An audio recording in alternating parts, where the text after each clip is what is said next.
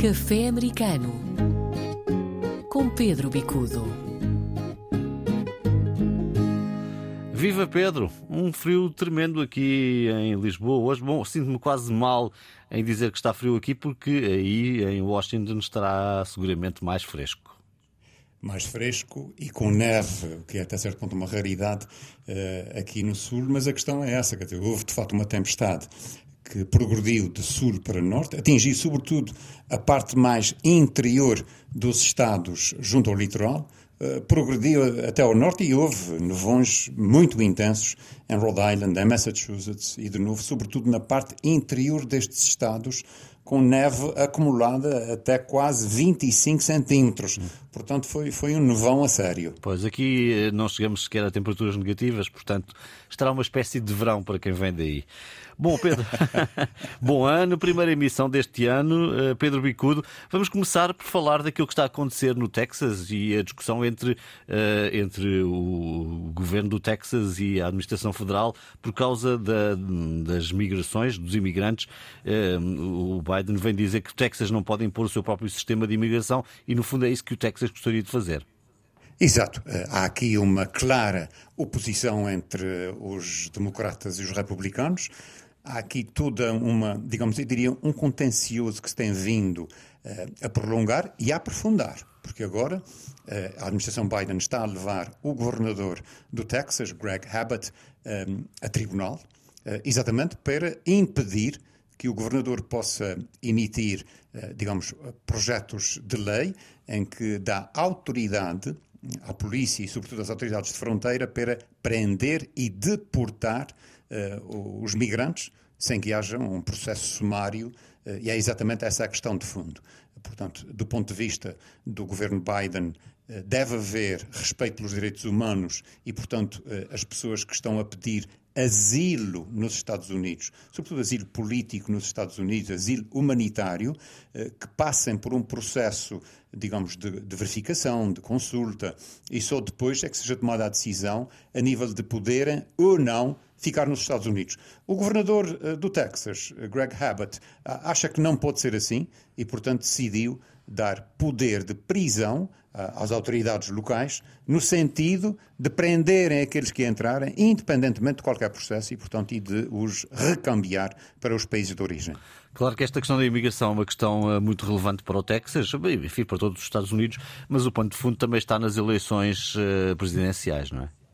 Correto, João. Aqui vamos ter um 2024 muito agitado do ponto de vista eleitoral, do ponto de vista político, uh, e claro, neste momento, aqui nos Estados Unidos vive-se já um ambiente uh, de alguma tensão, eu diria, porque se extremaram muito os pontos de vista. E devo dizer, João, as pessoas aqui raramente falam de política, raramente falam de religião, raramente falam de tudo quanto possa, eu diria, descarrilar para as discussões uh, de caráter ideológico.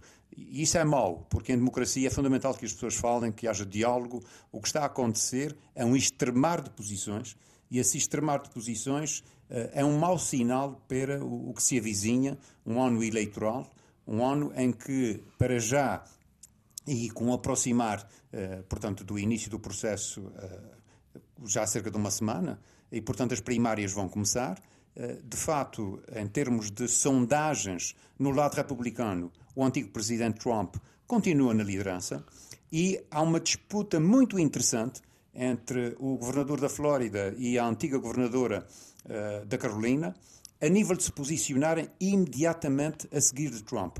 E a questão que se põe uh, é interessante. Há neste momento também um processo legal em curso contra o presidente e se de fato o Supremo Tribunal decidir que os Estados podem não incluir o nome de Donald Trump nas listas eleitorais, eh, será o princípio do fim de Donald Trump. Eh, portanto, vai ser muito interessante ver qual a decisão do Supremo Tribunal em relação a este processo que está a decorrer, do processo legal contra o antigo presidente. De novo, ele não está sendo julgado como o antigo presidente, ele está sendo julgado como o cidadão que incitou à revolta e que, de alguma maneira, levou, enfim, àquele, eh, ao descalabro violento da invasão do, do Capitólio portanto, que aconteceu e que deixou um rastro negativo, inclusive com quatro mortes. Claro. Portanto, é um processo legal complexo, Veremos o que é que o Supremo Tribunal vai dizer. Pedro, vamos falar daquilo que está a acontecer em Ontário, no Canadá, o maior investimento do grupo Honda, uh, enfim, criação de emprego, que pode também ter aqui consequências positivas para a comunidade portuguesa que, que está no Ontário. Sem dúvida, João. Eh, a fábrica localiza-se muito perto da, da zona de Toronto, Mississauga, Brampton, aliás. Há portugueses de Mississauga e Brampton que se deslocam todos os dias para Alliston, eh, que é uma cidadezinha a cerca de 50 quilómetros ao norte, eh, de onde há uma, enfim, são três unidades industriais da Honda e tudo indica que estes 14 mil milhões de dólares que vão ser investidos é o maior investimento da Honda no mundo, eh, estes 14 mil milhões de dólares para duas novas fábricas, uma para veículos e outra para baterias de veículos elétricos.